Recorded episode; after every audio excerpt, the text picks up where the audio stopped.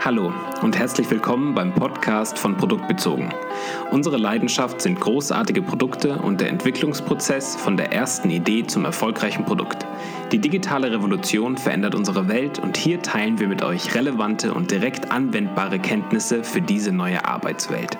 Produktmanagement, Design, Agilität, Leadership, Psychologie, Unternehmenskultur. Eben alles, was Sinn macht und alles produktbezogen.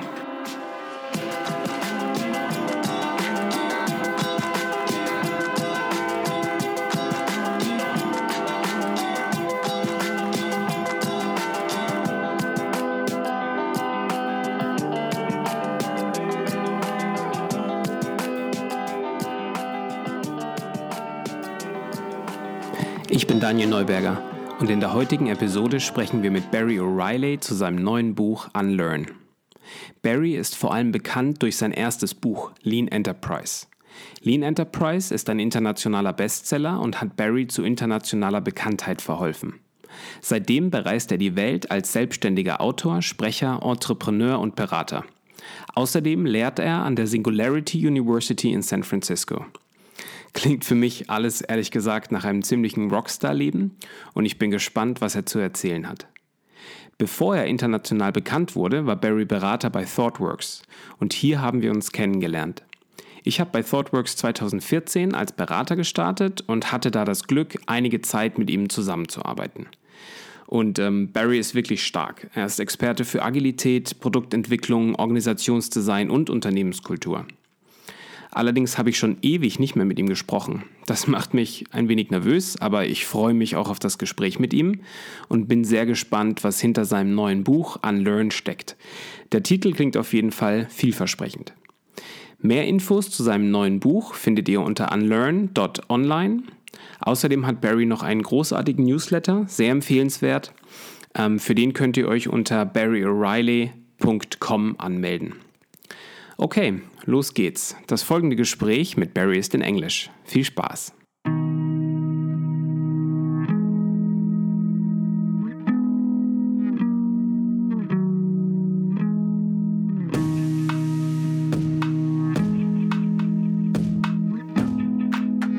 Okay, let's do it. Hello and welcome to the podcast, Barry. Yeah, it's uh, great to catch up again and I'm delighted to be here. It's really long time no see. When was the last time that we saw each other?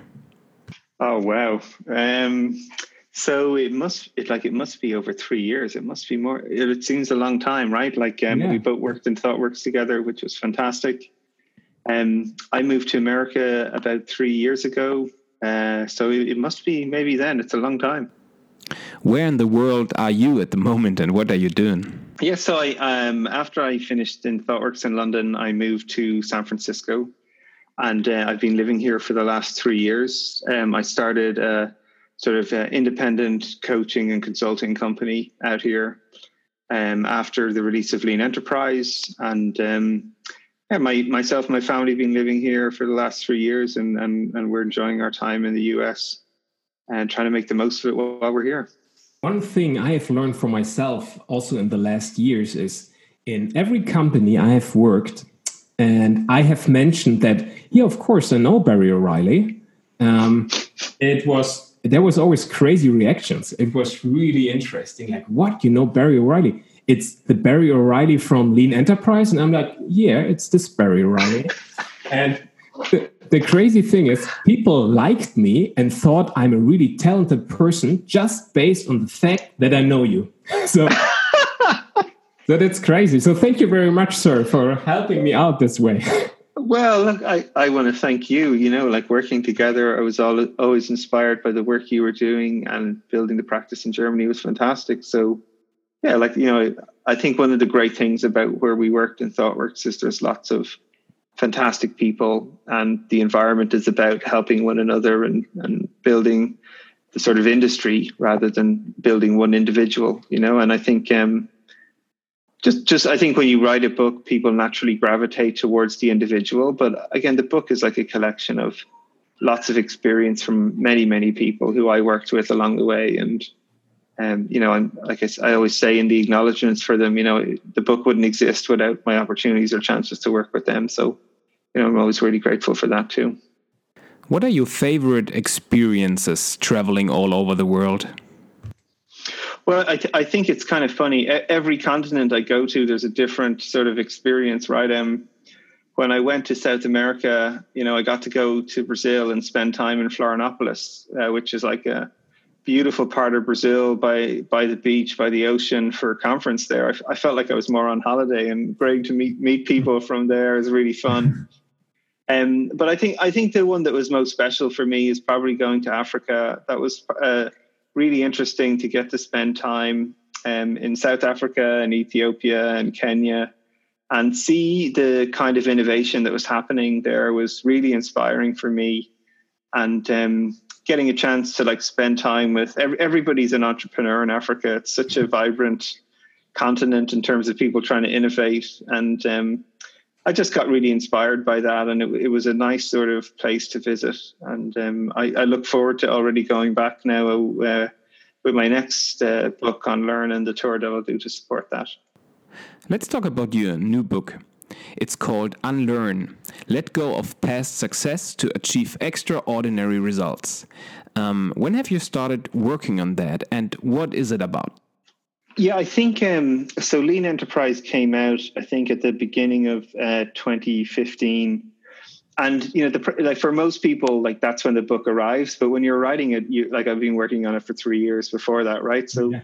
there's sort of a, a, a, lead time, just like a product. You know, you're building it in the background, and then you release it to customers, and and in some respects, the work only starts then. Really, once once it gets out into the public domain, but um yeah, after, after Lean Enterprise, which was very much focused around helping people practices and techniques that people could deploy to start to design high performance organizations. I sort of, uh, after coaching a lot of senior leaders through those processes, and um, what I started to recognize is that it's it's, it's very rarely um, people had had a difficulty learning new things. Right, learning new things is hard. Most people struggle with it. But what I found to be much more difficult is people unlearning their existing behaviors or, or letting go of behaviors that made them successful in the past, but are actually now potentially limiting them being successful in the future. So I, what I started to do is trying to design a system where I could get people to start to recognize that they will always have to learn. And really, to get higher performance, it's recognizing what to stop, what things to unlearn, what things to change about yourself uh, to constantly adapt to the changing environment that they're working in.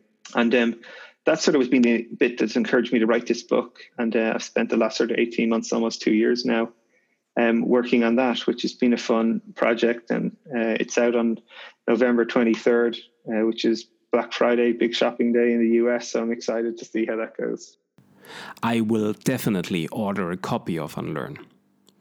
Um, the title Unlearn immediately reminded me of the Star Wars quote from Yoda You must unlearn what you have learned. Is there any connection to this quote? There's a, there's a lot to be said about that quote and what it means, not only in the film, but uh, in our own life. Again, it's, it's this idea that it's, we have to make space for new information to come in.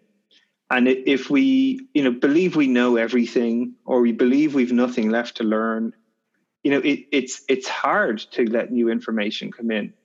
Um, so I think that's what was what's interesting about that Yoda quote as well, right?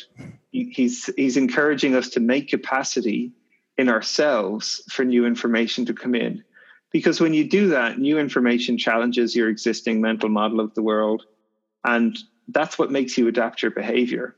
So I think like one of the the main sort of points for me about this whole book is that often we're, you know, the, the amount of times I go into companies and they, they constantly say to me, you know, we, we need to change the mindset here. We have a mindset problem. And um, and traditionally what we've been taught is to change a mindset, you just you just need to think differently. But but unfortunately that that doesn't change your behavior. What actually to shift people's mindset is you have to start acting differently. And and by acting differently, you start to experience the world differently and then that's what gives you new information that that challenges your mental model of the world and shifts your mindset and then as your mindset shifts you become much more open to adopting your new behaviors all the time so it's a virtuous cycle of you know, trying to unlearn means taking action. By taking action, you you experience the world differently. You get new information, and that hits your mindset and shifts your mindset and encourages you to keep changing your behavior as you go forward.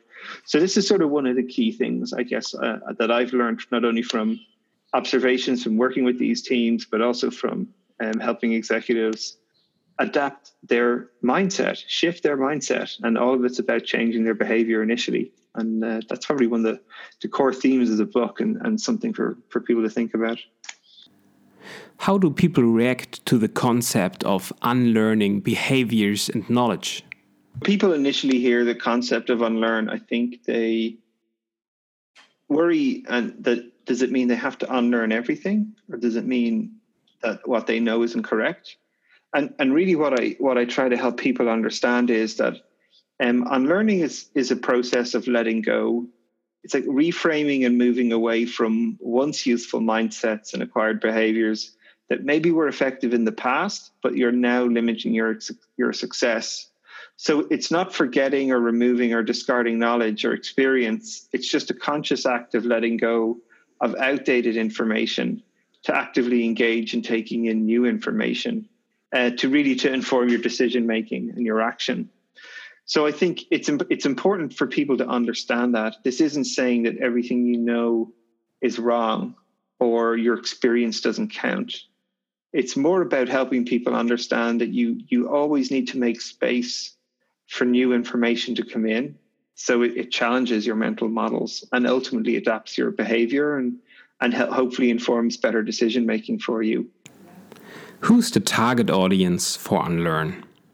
I, I think this is, book is very much focused on leaders at, at all levels of uh, the organization, right? I think, you know, even when we're talking here, you know, when I say, like, who have you not heard say that we need to shift our mindset, or who have you not heard say that we need to improve our performance or we need to get better?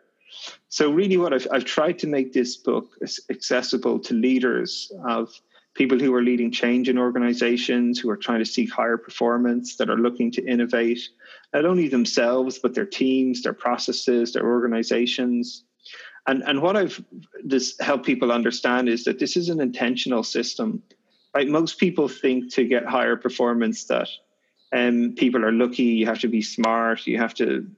But really, what I've discovered is that it's about being intentional and having a routine to deliberately practice experimentation on yourself, right? To experiment with your behaviors to try and improve what you're doing. And at the core of this system is really about making that explicit and showing people how they can deliberately practice new behaviors that they might want to innovate on themselves. An interesting thing, like write, writing a book about how to adapt your behavior while I had to adapt my behavior to become a parent for the first time has really been quite an interesting experience for me. Um, but figuring it out day by day, as they say. Um, will it be available in German as well?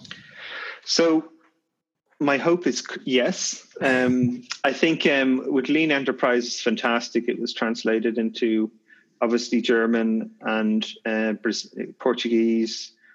I think we're Korean, Chinese, like so so many languages, just really inspiring for me that people are, are interested to hear it.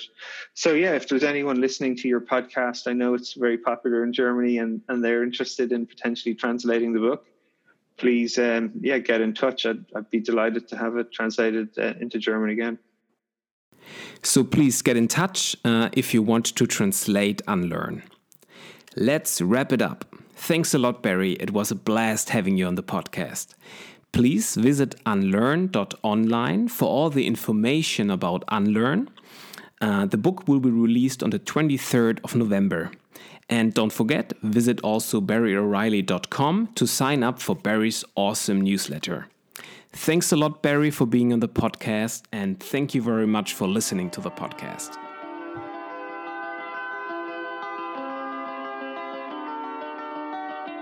Wenn euch diese Episode gefallen hat, erzählt euren Freunden und Kollegen von Produktbezogen und gebt uns eine 5-Sterne-Bewertung bei iTunes oder Google Play. Das hilft uns enorm, um euch weiterhin relevanten Content zur Verfügung stellen zu können. Wir freuen uns auch immer über euer Feedback, Kommentare und Anregungen. Vielen Dank fürs Zuhören und bis zum nächsten Mal bei Produktbezogen.